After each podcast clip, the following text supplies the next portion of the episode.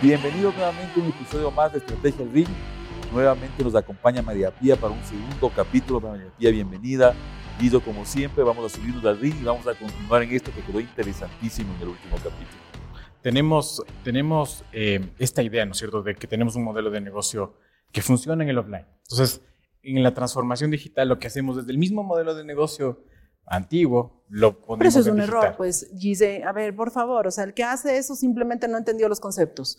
Tú tienes un modelo de negocio online y tienes un modelo de negocio offline. O sea, a ver, tú no me vas a decir que están funcionando ahorita los noticieros que salen, eh, y es porque estamos aquí que se me ocurre la idea, los noticieros que salen eh, para, pa- en la mañana, al mediodía, en la tarde en los canales nacionales a nivel ecuatoriano, van a funcionar necesariamente mandando las mismas pastillas porque le, mata- le metiste en un canal de YouTube. A ver, existen formatos.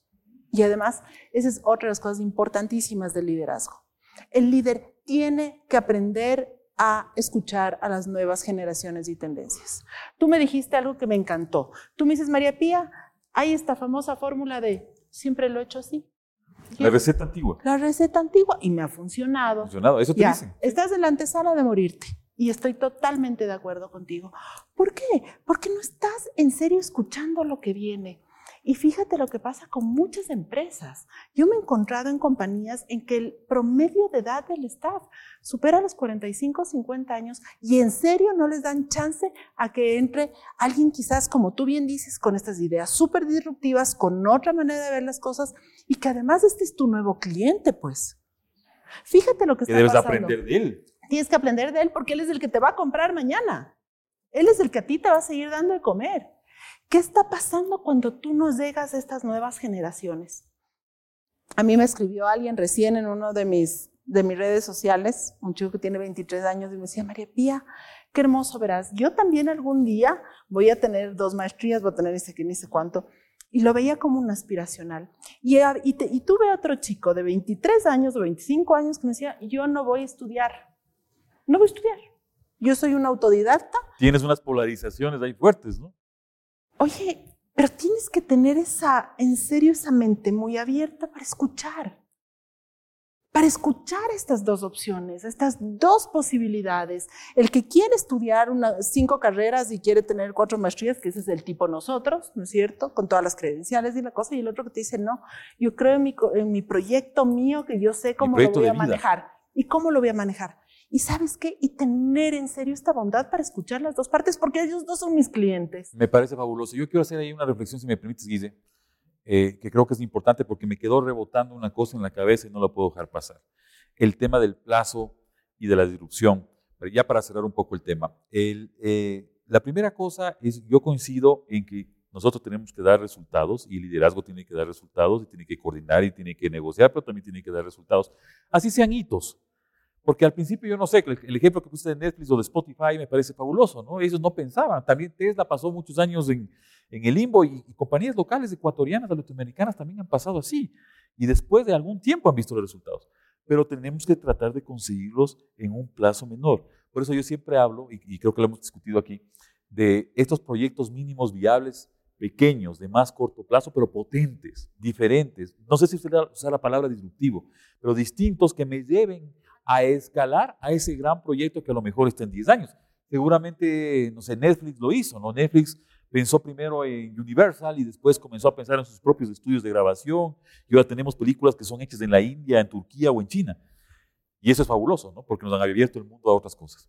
Entonces, ese, ese primer concepto quería cerrarlo. Y el segundo concepto que creo que es importantísimo es el asunto de la marca personal atada a la estrategia y atada a la consecución de valor. Creo que eso e, es, es, una de las cosas que no hemos mencionado en Estrategia al Ring y que creo que es interesante, es decir, nosotros mismos con nuestro talento, con nuestras fortalezas, como dijiste tú, tenemos que tratar de buscar ser un poquito distintos, no por ser extravagantes, no porque mañana se me ocurre pintarme el pelo de, de Totalmente de, rojo, ¿no? de acuerdo. Sí. Totalmente de acuerdo. Los que vivimos en otro mundo como en mi casa, entonces tenemos derecho a eso, pero construimos una reputación, porque lamentablemente también vivimos en una sociedad que no le gusta mucho lo distinto. Ahora está cambiando. Tú hablaste de las generaciones y eso me parece también fabuloso porque la generación sobre el 2012-2013, los famosos polars o alfas, eh, que pueden ser, tu hija, por ejemplo, es una, es una polar, es una generación totalmente distinta, incluso a los millennials y a los zoomers, a los centennials. Y, y, no estamos pensando en ellos para que nos den ideas, o sea, seguimos pensando con nuestro propio calidoscopio, digo yo, con nuestra propia visión y no estamos integrando a estas personas. Entonces, qué valioso es el tema marca personal, generación de valor y estrategia juntas. ¿no? Y, y, además que no, dijiste algo importante, hablaste de el ser distinto. Cuando tú estás trabajando tu marca personal, como bien dijimos, y lo vamos a volver a repetir, vas a encontrar tu, eh, cuál es tu talento, tus fortalezas, vas a crear valor. Pero qué importante es diferenciarte. ¿Por qué la marca personal de A tiene mayor éxito que la marca personal de B? Con la misma historia posiblemente. Quizás con la misma historia. A veces son los mismos hermanos. ¿Te puedo decir algo? A ver, yo creo que por más que estamos en un mundo hiperconectado y que tenemos millón de información, etcétera, uno sabe cuando es real. Ya sé que nos pueden engañar de lo lindo y cierto. Pero yo te digo, al menos eso es lo que yo he sentido en el manejo de mi marca personal. Yo me creo tanto en serio lo que digo, o sea, estoy tan convencida de cada una de, en serio de las cosas que yo digo, estoy tan convencida que, que cada espacio que yo puedo dar lo brindo con tanta generosidad, ¿sabes? Con tanto cariño, o sea, o sea, viene en serio de aquí. Y yo les digo, oigan, esto a mí me funcionó.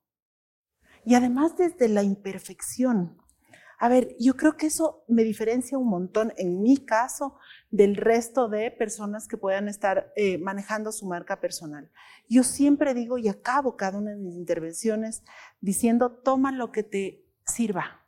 Sí, porque no a todo el mundo le sirve todo. Si es que no te... No, no, no, pero existe mucha gente que dice, yo te vengo a decir Ahí está el consejo que decíamos, decíamos tras cámaras, ahí está el consejo. Ah, no, yo no creo en los consejos, yo me puedo morir. Es más, alguna vez alguien me dijo, pero María Pía, ¿me das un consejo? Y te dije, jamás, jamás te voy a dar un consejo. Te voy a dar mi punto de vista, lo tomas o lo dejas, o coges un pedacito de lo que te sirva y, lo te, lo estoy dando porque a mí me funcionó.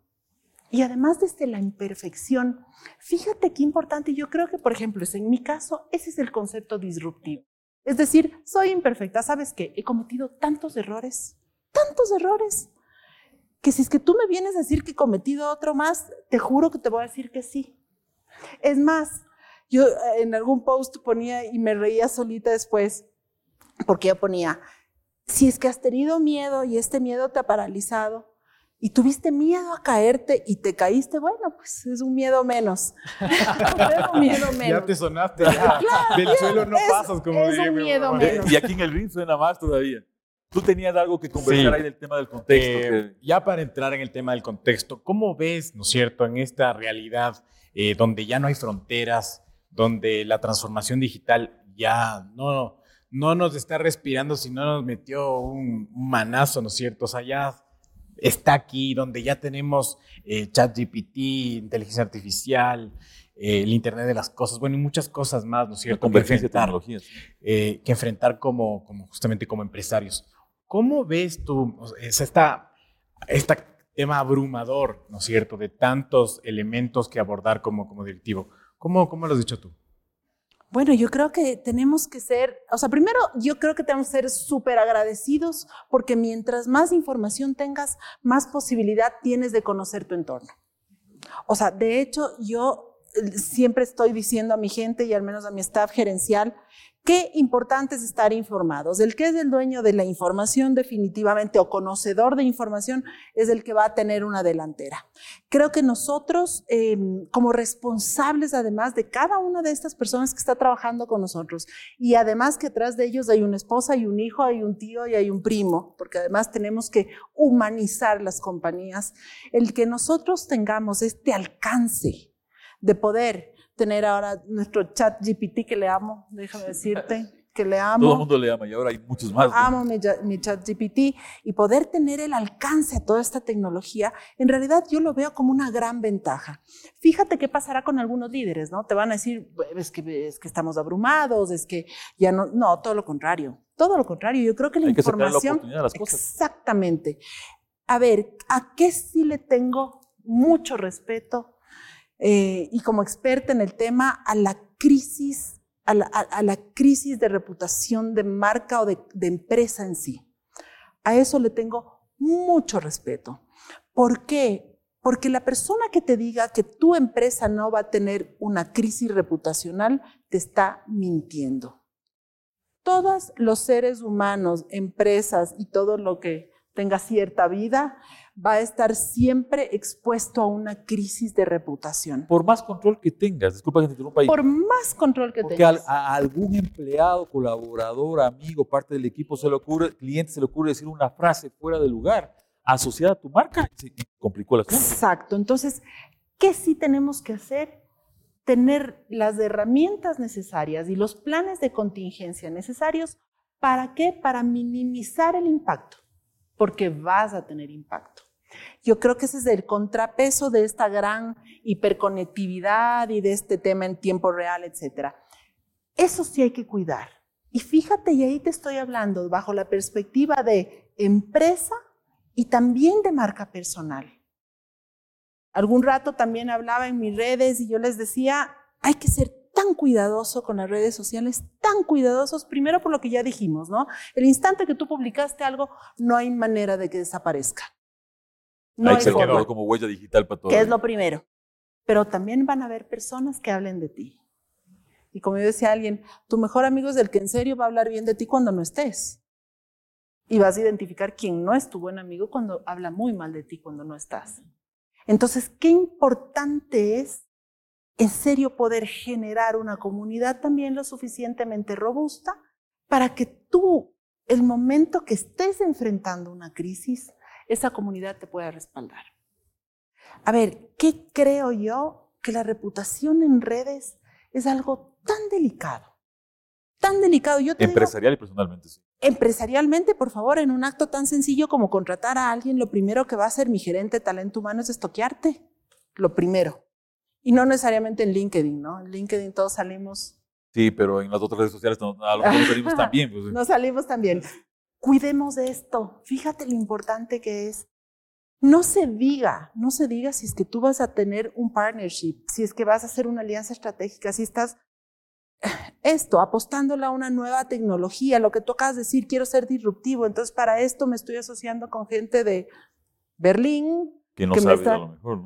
Entonces, a ver, qué importante es en serio que tu marca personal como líder, evidentemente esto se va a ver traducido en tus resultados, etcétera, y también empresarialmente, en serio, eh, el cuidar tu reputación digital es indispensable. Y les decimos a los adolescentes también, Sí, yo, yo estoy ahorita atando puntos, ¿no es cierto? como decía Steve Jobs, atando los puntos del universo. Y, y, y- y- me llega a la mente una cosa que, que, que, que tú dijiste ahorita que me, que me acaba de impactar, que es el tema de la imperfección. Porque ah, e- este momento, este momento estamos viviendo una crisis en Latinoamérica, porque nos ven de varios países y estamos viendo una, una crisis en Latinoamérica que es, a lo mejor la sentimos en Ecuador un poco más fuerte, ¿no? una crisis política muy fuerte, una crisis de inseguridad que nos agobia porque no, no sabemos. Y en ese contexto estamos las personas y estamos las empresas. Y, y claro, tú a veces sientes que estos elementos del contexto son paralizantes, ¿no? Vas con algún ejecutivo, le dices, ¿cómo estás tu estrategia? Sabes que le puse en stand-by porque mientras no sepamos quién es el siguiente presidente, no vamos a hacer nada. Como si el mundo se fuera a detener y estos puntos en el universo se fueran a detener, ¿no? Eh, o, o le dices, bueno, la- el, el tema de inseguridad y estoy esperando a ver cómo, sí, tú tienes que hacer cosas posiblemente en el corto plazo, esas contingencias que decías tú para poder paliar esto, pero no puedes dejar hacer cosas, no puedes de moverte porque el mundo sigue girando y, y- y las empresas siguen poniendo el pie en, en el acelerador y de repente cuando tú retomas este asunto a lo mejor ya sea tarde y te conviertes en un menos que el promedio. Y, y a veces, ese es un, un aspecto que yo quería cerrar. Y el otro aspecto es el tema de que hay muchas compañías que quieren buscar la perfección. Que la gente sea perfecta, que sus planes y proyectos sean perfectos, porque la generación X es perfecta, ¿no es cierto? Entonces, y que sus planes sean perfectos y que sus cosas sean perfectas. Cuando los seres humanos adoramos la imperfección. Adoramos, adoramos a esas, a esas marcas que se ven naturales, que se ven transparentes, así cometan errores que conectan contigo así, tengan errores y sepan cómo decir, discúlpame, me- cometí un error, o sepan acercarse a una gente y decirle, sabes que no te di una buena atención, pero ahora te la voy a dar de otra manera y me has ayudado. Y tuvo mal día, o sea, a mí me encanta eso, pero a veces siento que las compañías, por demostrar en redes sociales o en el, el periódico, sí, en redes sociales, el periódico o la televisión o Netflix o las plataformas tecnológicas, sí, por, por demostrar que son perfectas, que son compañías perfectas, por personas perfectas, más bien generan el efecto contrario. Yo creo que definitivamente logran el efecto contrario, Diego. Totalmente. Como te decía, vi inspiración y tú métete en cualquiera de mis redes, vas a ver, es un lugar para personas imperfectas. Totalmente perfectible, sí. O sea, sí, por favor. Todos, todos queremos mejorar. Pero ¿sabes por qué yo insisto mucho en la imperfección? Porque ese no es el problema. Yo me puedo caer, ¿sabes, Diego? Y lo he hecho, me ha pasado. Todos hemos cometido errores, creo, ¿no? O sea, no somos perfectos. Y yo siempre digo, cáete mil veces. Lo que sí yo no te permito es no levantarte mil, y una. Como la frase de Rocky. ¿Cuánto resistirás? Te levantarás y seguirás avanzando. Seguirás avanzando. Entonces, a ver, eh, nos enfrentamos todos los días a problemas personales, a problemas financieros, a problemas dentro de la compañía, a problemas del entorno, como tú bien acabas de decir. Y todos tenemos derecho también a tener un mal día, ¿no? A, en serio se decir, oye, ¿sabes qué? Hoy, quiero, hoy amanecí mal. Hoy amanecí mal, quiero llorar. o sea, hoy estoy triste. Pero ¿qué es importante, Diego? En serio, el reconocerte imperfecto, pero que no sea un pretexto. Porque, o sea, también qué lindo, ¿no? Eh, yo también lo digo, o sea, sí, también fracasar, pero. Ah, sí, no, pero de ahí de tumbo en, tumbo, claro, pero de tumbo en tumbo no es el plan. Ese no es el plan. Sé responsable con tus audiencias. Si tu audiencia es un directorio, sé muy responsable con ese directorio. Si tú, si tu audiencia, en este caso, es quienes nos están viendo en este podcast, sé responsable con esta audiencia, con este post que estás haciendo. Qué importante es, en serio, ser real es que sabes que yo te, voy a decir, yo creo que es la única manera de que tú vendas. Al menos desde la marca personal, la gente ya no se cree. Al menos de que en serio quieras salir vestida de Barbie y quieras hacer el post, podcast de, make-up y la cosa y que quién sabe que en serio sí vaya por esa onda. Pero este estilo es tu concepto. es tu concepto, pero en el tema empresarial y como marca, marca eh, personal empresarial, yo creo que la mejor receta es ser tú y que en serio estés convencida de lo que dices. Y a veces las empresas eh, no entienden esto que tienes varios roles en la vida. Tienes el rol del CEO, como es tu caso, tienes el rol de, de madre, tienes el rol de, de, de, influencer, tienes el rol de líder, y a lo mejor nosotros en nuestra vida tenemos varios roles. Y a veces te dice, porque a mí me ha pasado que hay gente que dice, oye, ¿cómo un catedrático de una universidad puede ser una estrella de rock o puede ser un rockero, ¿no es cierto? Eso no tiene nada que ver. Pero es que esa marca es la que has construido. Es lo que te hace único. Fíjate, ¿te diste cuenta? O sea, ahorita acabas de englobar absolutamente, lo que es. Esa fue tu mejor estrategia, pero, Diego. Pero más que decirlo, que puede pasarnos a todos, a todos los que nos están yendo y nos están viendo, que podemos tener varios roles y, pues, podemos ser únicos en esos roles, sí, todos los que en, en la empresa, por supuesto, también, eh, es que tengamos esa capacidad mental, digo yo, para entender que las personas no podemos estar encasilladas en un centímetro por un centímetro. Exacto, exacto. Fíjate lo y las empresas tampoco. Fíjate lo que pasa con Pie Inspiración. Y es que es por eso que te juro, yo le tengo un amor al proyecto, porque en serio es una cosa muy bien hechita.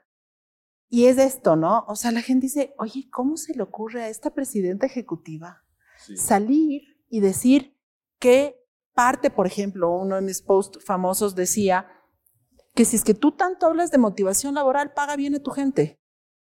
Claro, y ahí deben haber salido un montón de... Panas, amigos, amigos, empresarios, decirme, me pide ¿de qué estás hablando? No. Un montón de desmayados y de caídos en el ring. ¿qué pasó? En knockout, claro, claro, ¿qué pasó? Nada, estoy convencida que si tú quieres en serio motivar a tu gente, no solo me digas que le diste el pavo de fin de año, no me digas que si le mandaste el globito en la de cumpleaños, págale bien, pues. Pero es que María Pía, ah, y ahí viene el tema del contexto, que somos anticompetitivos. exacto. Entonces, fíjate qué importante es ser real. Es que me la creo. Y es por eso que la gente le gusta, la gente. Y además, ¿sabes qué? Escucha a tu gente, porque tú puedes ser un referente. Tú eres un referente catedrático, tú eres un referente en muchísimos de tus roles. ¿Sabes qué? Date el tiempo para dar feedback. Please, bájate un ratito de la nube y responde ese mensaje. Bájate del ring. Bájate del ring un ratito, dice.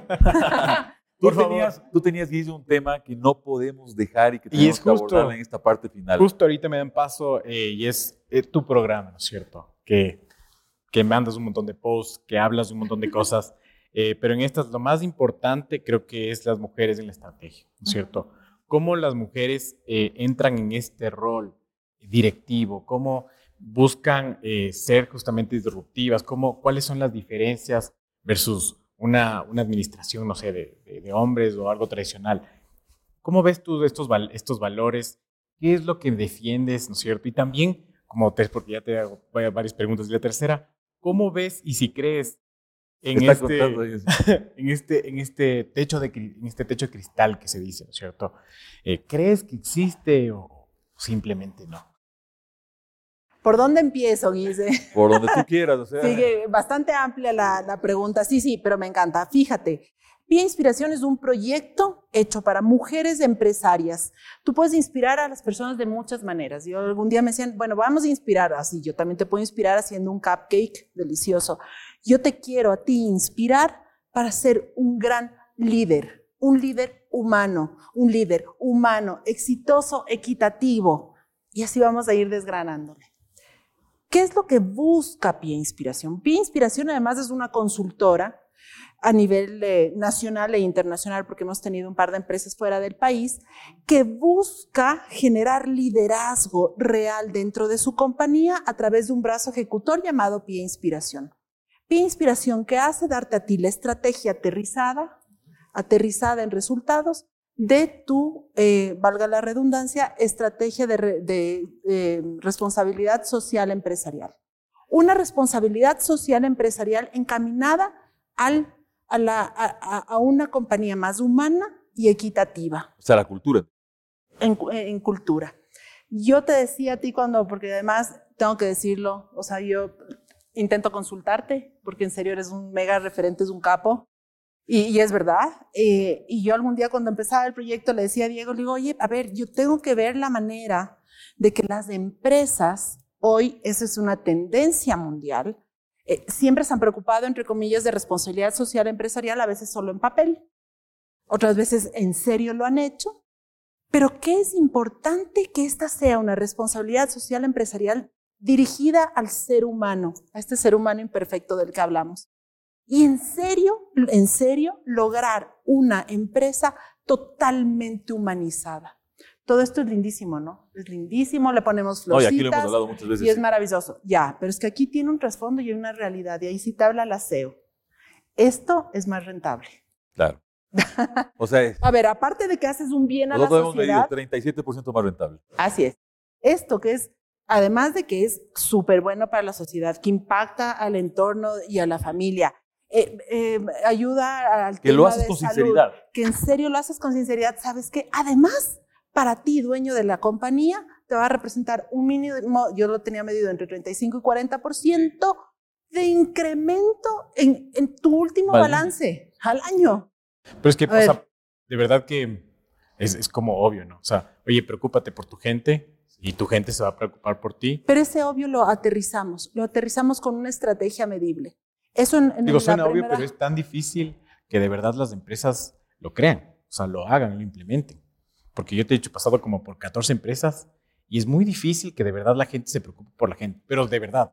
De verdad. Más Pero de veras. De más veras, más de veras. de sí tienes del el comité de, de- de la gente y le das el arroz en el día del trabajador y algo más, y, o le pones un futbolín, o, entonces de verdad preocuparte por la gente de una manera Y integral. yo te voy a decir una cosa, el momento que en serio encuentras esa fórmula, me atrevo a decirte que no va a haber manera de que salgas de aquella. Porque en serio, como lo hablamos al inicio de- de- del podcast, nosotros teníamos, tenemos que estar convencidos de que esto va a funcionar. Y como tú dices, es algo tan obvio. Es tan, o sea, tú dices, Es tan "Oh, obvio que la Dios". gente no lo cree. Es tan obvio. Sí, la gente cree que Pero no qué la importa. Pero por ejemplo, por ejemplo, por ejemplo, una de las cosas que hicimos en la última consultoría y que fue divino y es un tema de conciliación laboral con tu vida personal. Un equilibrio, trabajo, familia. ¿Cómo? En serio, pero no solamente porque seas mujer, porque seas hombre, porque tengas hijos, no tengas hijos, porque tienes perrito, no tienes perrito, no. Esto es porque en serio yo necesito que tú, mi colaborador, tú, el que eres parte de mi equipo, estés sano de aquí y de aquí para que me rindas el doble. Suena feo, pero es una realidad. Eso con respecto a tu primera parte de la pregunta.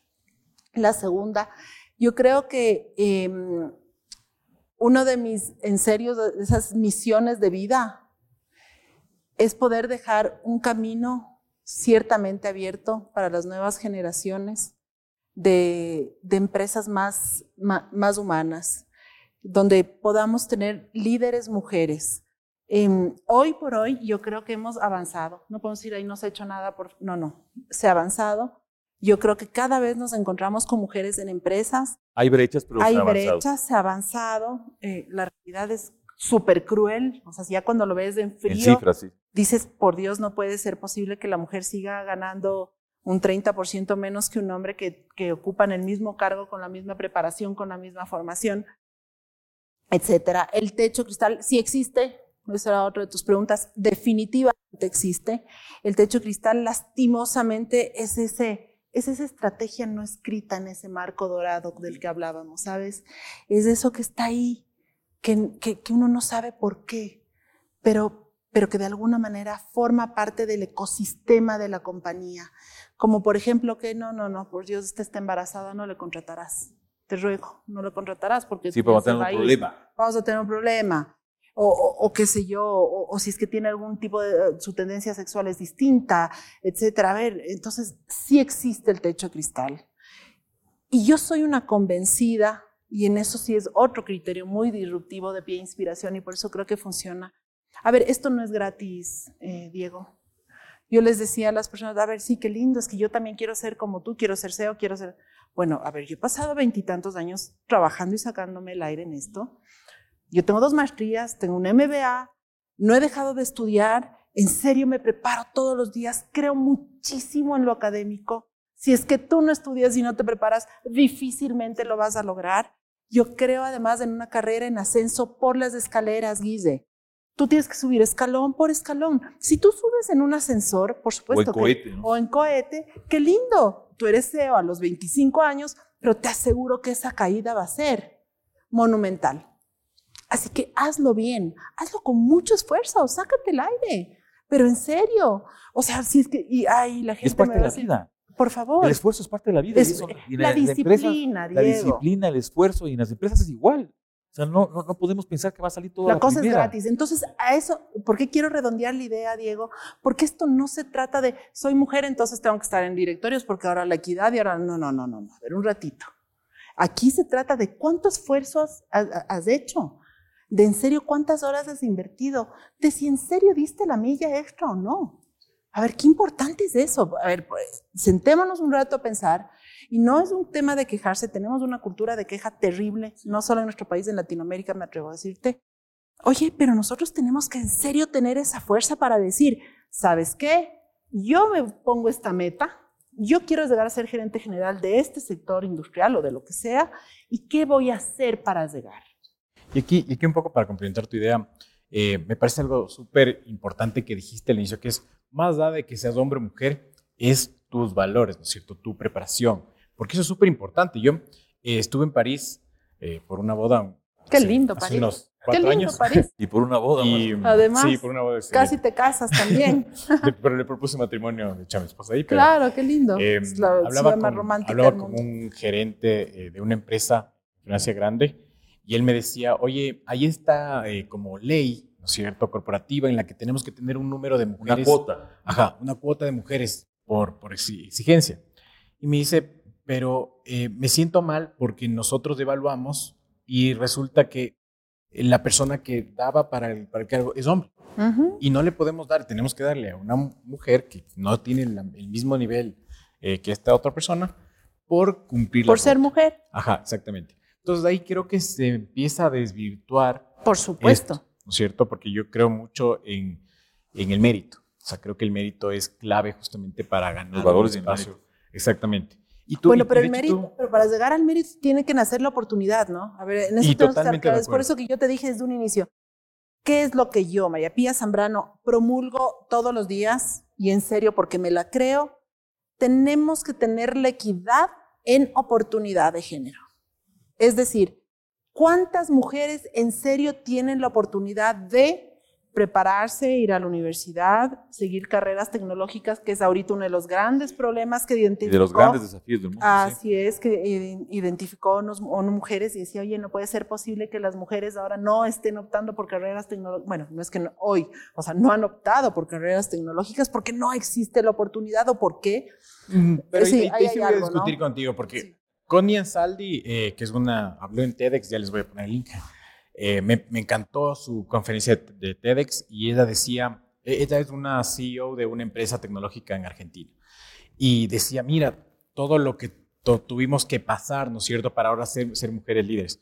Dice, pero también depende mucho de nosotros. Total. Porque ya tienes... Totalmente. Ahora, digamos, mi abuela te puede decir, oye, era ilegal estudiar en la universidad.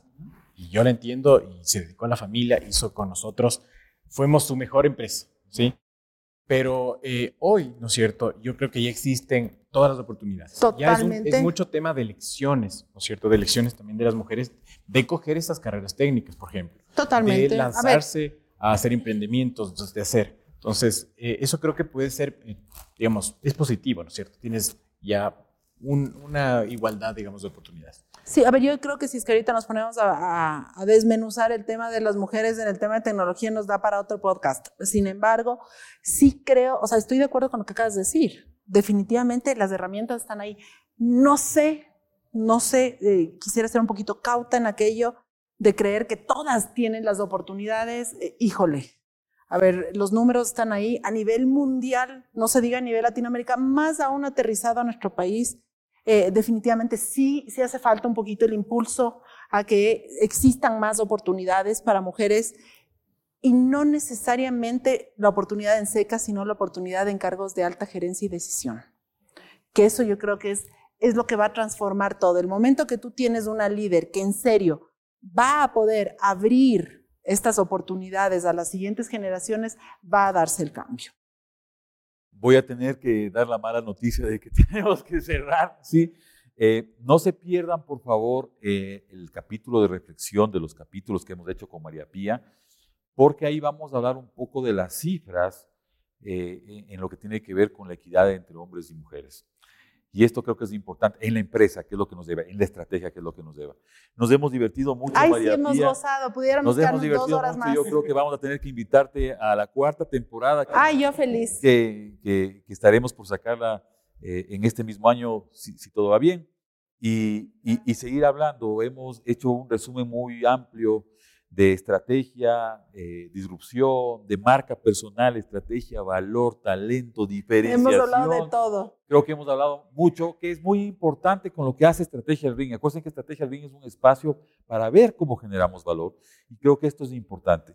Y eh, gracias, Guille, también por, porque hoy has estado especialmente afinado con, con, con los temas porque eh, yo creo que nos daba, nos daba para mucho, ¿no? Creo que en esto eh, vamos a tener que invitar a María Pía a un capítulo exclusivamente para hablar del tema de las mujeres y la empresa, que creo que es que nos da para mucho porque tiene que ver mucho con la estrategia y mucho con la innovación. Yo no digo porque sean mujeres o porque sean hombres, sino porque juntos podemos hacer muchas cosas innovativas en las organizaciones.